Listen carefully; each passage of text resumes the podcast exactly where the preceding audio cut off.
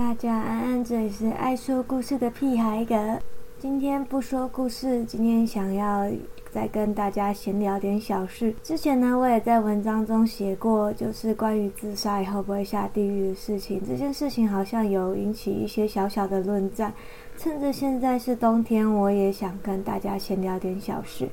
也是跟这件事情有点小关系。嗯，为什么我会主张告诉大家说，就是自杀不会下地狱这件事？因为我一直觉得这个理论一直都是一个有点接近于恐吓或者是情绪勒索的说法。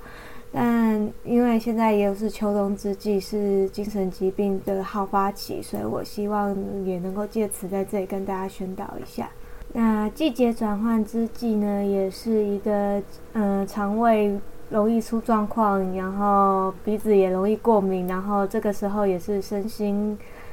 官能症，就是如果有精神官能症的朋友，这个时候通常都是预期的好发期，这个时候很容易会有一波就是精神疾病的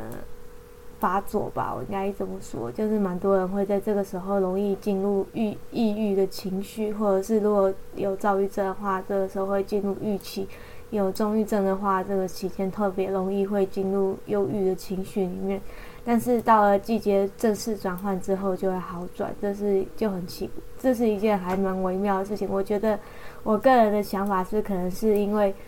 生理上感觉到了寒冷，然后去影响到心理这样子，所以我觉得多多少少应该都是有些影响吧。然后我自己身边也有很多这样子的朋友，然后。也常常就是听到，就是，嗯，其实我自己本身也有一个坏习惯，就是我每次就尤其是我在工作上的时候，我组长会常常听到我在那边喊“我，好想死”之类的，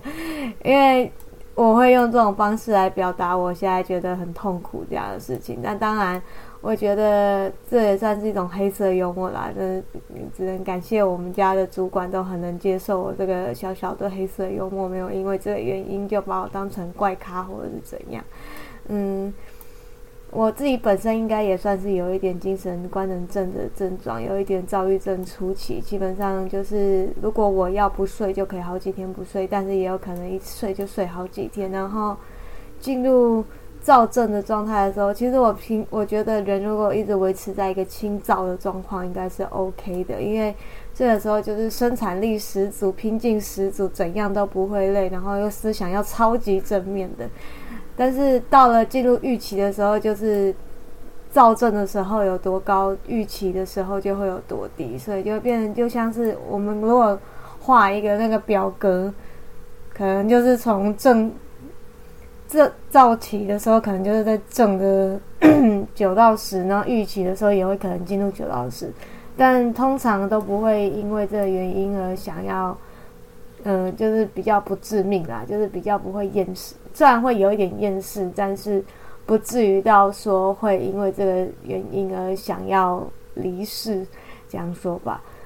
嗯，我自己见证看过很多就是这样子走的朋友，所以我。对这件事情也有一些感慨，尤其是今年得了癌症之后，也追踪了一些癌友的相关社群，接触了很多癌友，然后也看到了有些癌，然后像今年也有艺人的女儿，呃，于天的女儿余婉琪，因为癌症过世的关系，所以这些事情其实对我来说都算是一个小小的，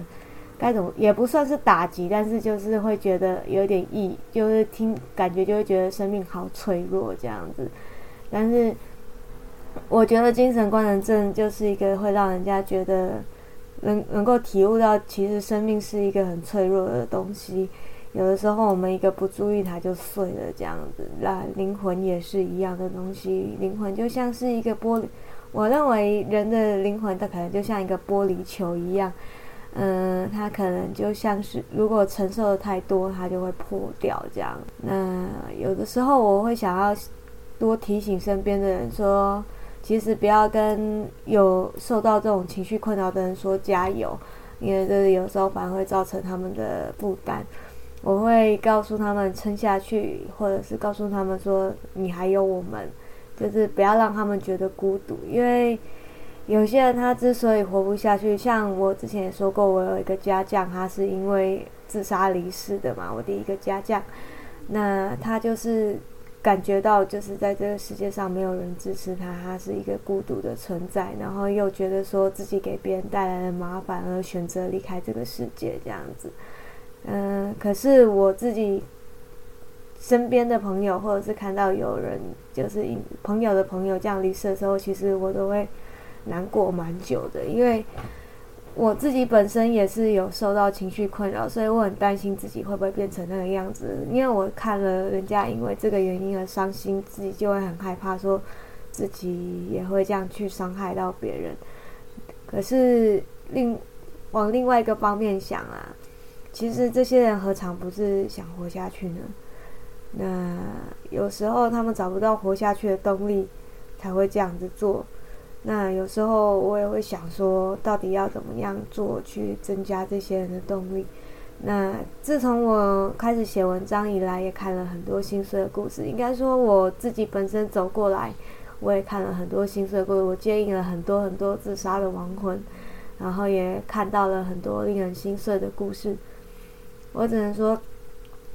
在这个世界上活着是一件很不容易的事情，也不是一件没有也没有我们想象中的那么困难。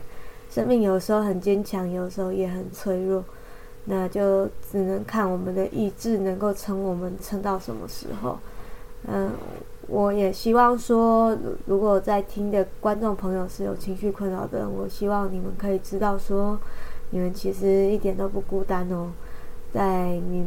你们的心事、你们的烦恼、你们的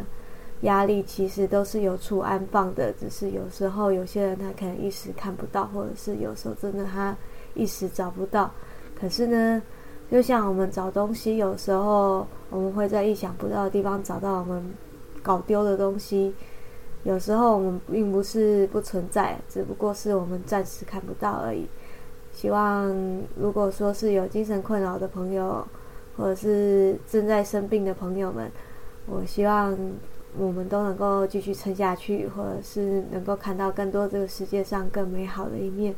像我自己本身也是处于一个焦虑阶段，因为我现在在留职停薪嘛，在没有收入的状况下，其实我会很容易去担心，说就是未来的生活要怎么过，就是这半年的生活我要去怎么度过，因为。如果说要靠弟弟妹妹的话，我自己本身又会觉得过意不去，会觉得自己是一个很没用的姐姐。但是看到自己的弟妹也长大了，就会也有点欣慰，就其实心情是蛮复杂的。那现在我也是靠粉丝们抖内或者是算塔罗牌来赚一点钱，让自己可以生活可以过得下去。就只要有收入的话，就会比较没有那么焦虑这样子。因为对我来说，我是因为我。天生就是一个工作狂，应该说，我从十八岁以来自己，或者是从十五岁自己离开始打工赚钱以外，没跟家里拿过钱，所以就是一直都觉得是应该要靠自己生存，而不是靠着身边的人生存。所以到了这个时候，其实我其实是有点不太适应。那虽然说我弟妹都很干脆说没事，我们养你。这样的话，我让我觉得以前都在照顾弟弟妹妹的我，这个时候突然间变成被照顾的人，有一点觉得不好意思，又觉得啊，感觉好像弟妹都长大了那种感觉，很欣慰。嗯，总而言之，今天就是跟大家闲聊一下吧，就是一些小小心得或者是一些小小想法。嗯，也希望就是能跟大家能够多多互动啊，这样。每一次录 podcast 都会有粉丝回馈这一集他们的感觉是什么，聆听的感受是什么，或者是听了故事的感觉是什么。像大家像这次也有开，因为新的故事嘛，就是神明故事的部分，其实是之前在 D 卡上面没有写文章的部分，所以也希望能够给大家一些新的东西吧。那。之前也有人曾经问过，说为什么我们这些阴差不会害怕撞鬼这种事情？那之前我看过有人写的一一句话，我觉得蛮蛮有意思的。你所害怕的亡魂，其实都是别人想念的家人。那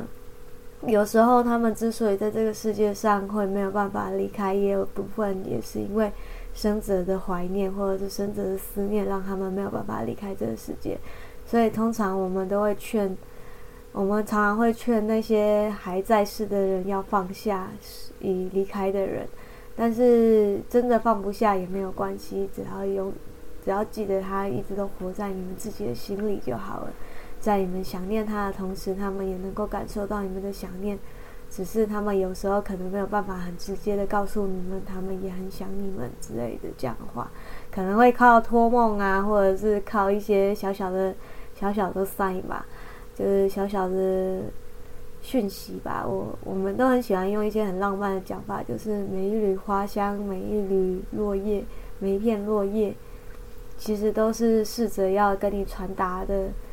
鼓舞的力量。这样子，就是不管我们有。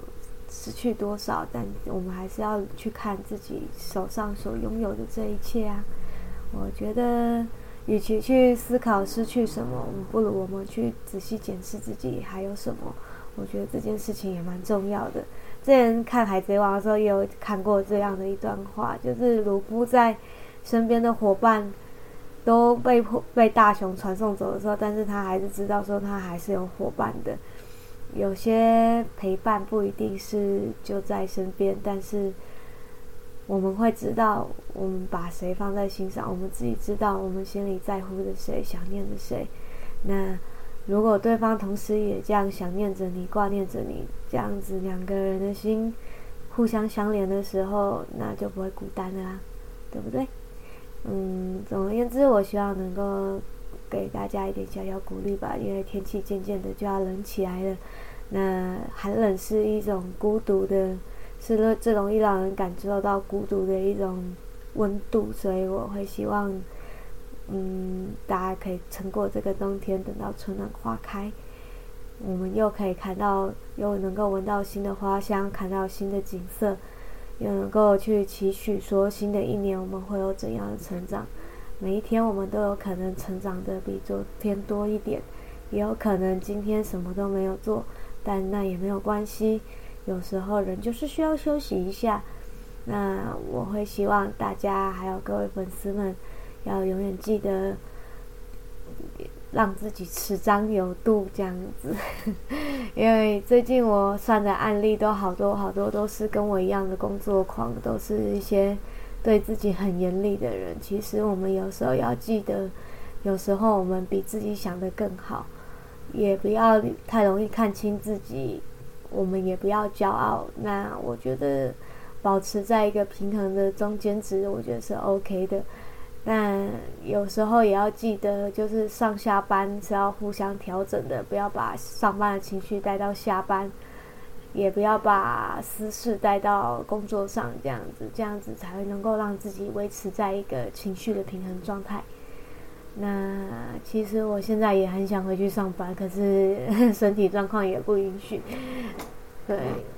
所以有时候我也觉得说没有上班蛮寂寞的，但还好有这些粉丝朋友，还有一些。蛮多人的关心，其实也是让我觉得蛮欣慰的啦。在此也要跟大家说声谢谢，我很感谢有你们在。嗯，今天就先聊到这边。我是爱说故事的屁孩哥，我们下次见，拜。